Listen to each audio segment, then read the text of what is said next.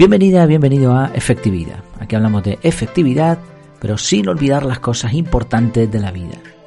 El episodio de hoy se titula El efecto Drasten y la efectividad de lo orgánico. Hace unos años estábamos de vacaciones en el norte de Marruecos, estuvimos allí unos, unos días, y me llamó muchísimo la atención, eh, aquello era un espectáculo, la verdad, una rotonda, en particular una gran rotonda que había en Tánger. Estaba enfrente de una estación de autocares y de taxis y ya cuando, cuando estábamos allí estaba mirando asombrado y preguntándome cómo podía aquello funcionar.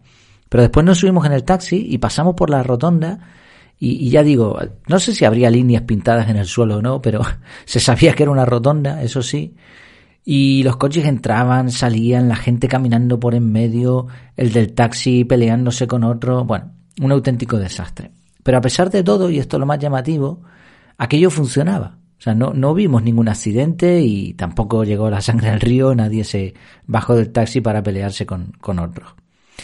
Y lo cierto es que hay quien piensa que este, esta forma de manejar las situaciones no solamente pueden llegar a funcionar, sino que son mejores que poner demasiadas normas o que todo funcione perfectamente ordenado.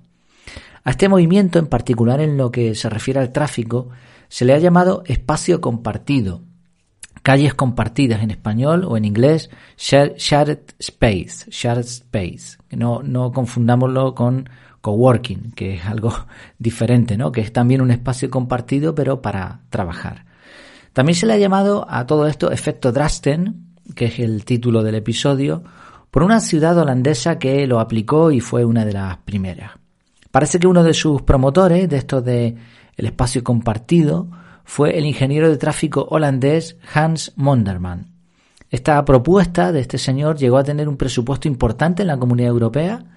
Una de estas cosas que si empiezas a investigar, pues te aparecen ahí un montón de documentos y PDFs y, y bueno, y se llegó a aprobar con éxito, no solamente en, en algunos puntos de Europa, sino también en otros lugares del mundo. Más recientemente el término calles compartidas se ha sustituido por calles peatonales priorizadas calles informales y calles mejoradas. ¿Te va sonando esto? Esto sobre todo de calles peatonales priorizadas. A mí cuando empecé a investigar este tema me, me sonó bastante porque aquí en Las Palmas cada vez hay más calles peatonales o calles con prioridad para los peatones. Calles que antes eran para los vehículos. El objetivo de todo esto es prescindir de señales, semáforos, aceras y cualquier elemento delimitante y permitir que confluyan, que convivan sin problema peatones, vehículos, medios de transporte. Algo así como una calle de Londres de hace un montón de años con carros de caballos, algún vehículo a motor, peatones, bicicletas, tiendas en mitad de la calle y todos ahí sin ningún tipo de problema y prácticamente sin accidentes. Una razón para la aparente paradoja de que la reducción de la regulación conduce a carreteras más seguras puede encontrarse estudiando el efecto de compensación de riesgos, que consiste en que cuando percibimos una situación más arriesgada, como más arriesgada, eh, estamos más alerta y por lo tanto la tasa de accidentes se mantiene estable. Hay dos citas de Monderman, del originador de, esta teoría, de, no de la teoría de la compensación de riesgos, sino de la de las calles compartidas. Eh, dos citas, como digo, que me gustaron. Una decía, estamos perdiendo nuestra capacidad de comportamiento socialmente responsable. Cuanto mayor es el número de recetas, creo que aquí se referiría más bien a normas, más disminuye el sentido de responsabilidad personal de las personas.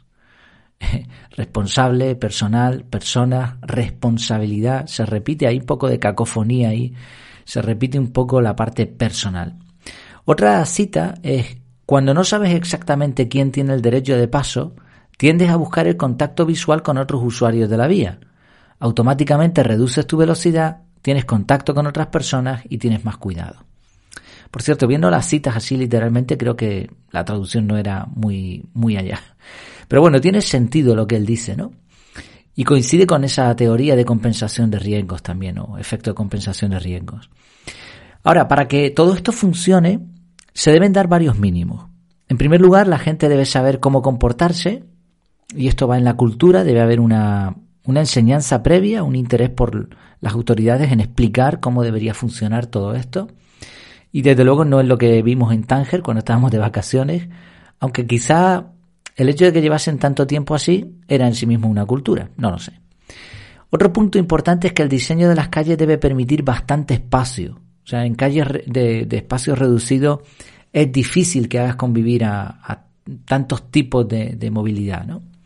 Por otro lado, el flujo de peatones y vehículos no debe ser muy alto. Se ha comprobado que cuando hay demasiados vehículos o demasiados peatones, pues ya no, esto no funciona. Y por último, la velocidad de los vehículos motorizados debe estar bastante limitada. A mayor velocidad, pues los riesgos de que haya un accidente grave son evidentemente muy altos. Muchos de estos programas terminaron retirándose y de hecho se han quedado ahí en el olvido, incluso en Internet es difícil encontrar información acerca de todo esto. Uno de los motivos que se alegan para haber retirado estos programas es que perjudican a las personas sordas, ciegas o con movilidad reducida, por razones obvias. Además, tampoco se encontró evidencia empírica de que el tráfico mejorara en su conjunto. De hecho, se demostró que depende mucho de la cantidad de peatones y vehículos y del tipo de vehículos. Es un poco como la ley del más fuerte. Si hay muchos más peatones que vehículos, pues al final los peatones tienen el control y los vehículos se ven atrapados. Pero también sucede al revés. Se comprobó que cuando había eh, mayor número de vehículos, los peatones no sabían qué hacer, ¿no? Y se preferían ir por los márgenes en vez de por el medio de, de esas calles compartidas. Incluso algunas encuestas que se hicieron reflejaron que una mayoría, tampoco demasiado amplia, una mayoría de un 60, 65%, no se sentía bien con este tipo de espacios. Obviamente también hay otros peligros, como por ejemplo, desgraciadamente algo que se ha visto en los últimos años, que puede ser como un atentado terrorista en el que un loco se sube en un camión y empieza a atropellar gente. Pues claro, evidentemente esto sería un peligro muy grave. Quizá no sucede sino una vez cada muchos años, pero cuando sucede es una auténtica tragedia. Por otro lado, en las ciudades donde se implantó este sistema, lo que sí es cierto es que se registraron muchos menos accidentes y también es cierto que que al final, aunque no se le llame de esta manera o, se, se, aplique de una forma distinta, cada vez hay más espacios que dan prioridad a los peatones, a las bicis o a las patinetas. Aquí en Las Palmas, de hecho, hay algunas calles que por donde pasan, siguen pasando los vehículos que son muy estrechas y han metido prácticamente a la fuerza y haciendo unos giros y unas historias muy, muy extrañas los carriles bici y para patinetas y, y tienes que ir con muchísimo cuidado porque bueno, estoy pensando que esto se cumple, ¿no? La ley de compensación de riesgos, porque como ves que aquello no, no se entiende muy bien y que te puede venir una bici por cualquier lado, pues vas con un poquito más de, cuidado. Yo no sé predecir qué ocurrirá con esto. No, no predecir, realmente sí sé lo que ocurrirá, más o menos. Lo que no sé es discernir muy bien cuál de las dos opciones es mejor, pero sí creo que en el futuro lo que va a pasar es que cada vez habrá más, más lugares peatonales, de preferencia peatonal, cada vez habrá menos vehículos, porque los algoritmos, los vehículos compartidos autónomos y los medios de transporte autónomos eh, terminarán devolviendo a los peatones su reinado perdido y, por otro lado, eliminando la necesidad de que sepamos ver los riesgos, haciéndonos mucho más tontos de lo que ya podríamos ser, al menos en lo que se refiere a conducir. El caso es que este efecto, el efecto Drasten, tiene muchas vertientes. La idea básica es que cuando pones muchas normas, impides a la persona razonar, mientras que cuando das más libertad, la persona se ve obligada a pensar. Te pongo tres ejemplos. Uno serían las empresas que vigilan y ponen muchas normas eh, a sus empleados o que o por contra las empresas que dejan que los trabajadores actúen con mayor libertad. Está demostrado que el segundo caso, siempre que no, no se deje tanta libertad, que cada uno haga lo que quiera, pero normalmente el segundo caso permite que los empleados pues estén más contentos y por lo tanto la productividad aumente.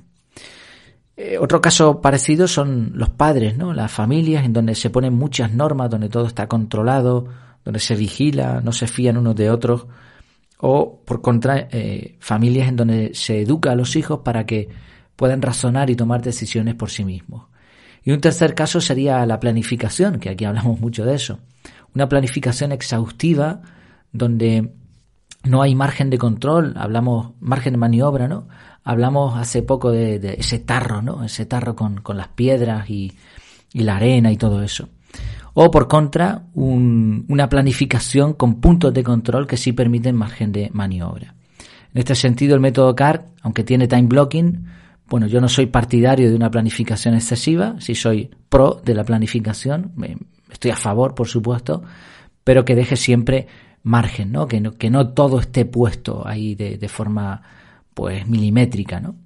Bueno, son tres ejemplos. El punto de todo esto está en que la efectividad no siempre consiste en tenerlo todo controlado, sino también en dejar margen para que funcione orgánicamente, como la vida, como un bosque, como la lluvia, como la nieve, como, como tantas otras cosas que vemos en la naturaleza a nuestro alrededor. Y precisamente hay una teoría muy interesante con respecto al tráfico en el que se está investigando cómo es posible que las hormigas, eh, sin tener normas de tráfico, sin tener realmente prácticamente sino uno o dos estímulos que tienen, son capaces de transitar a toda velocidad sin que haya accidentes y sabiendo cada una dónde tiene que ir. ¿Podría ser el tráfico en un futuro así gracias a los algoritmos? Bueno, tenemos una mente maravillosa y coartarla sin motivo resta efectividad. Por contra, dar libertad total sería un desastre, así que en el equilibrio está la clave. Muchas gracias por tu tiempo, por tu atención y hasta la próxima.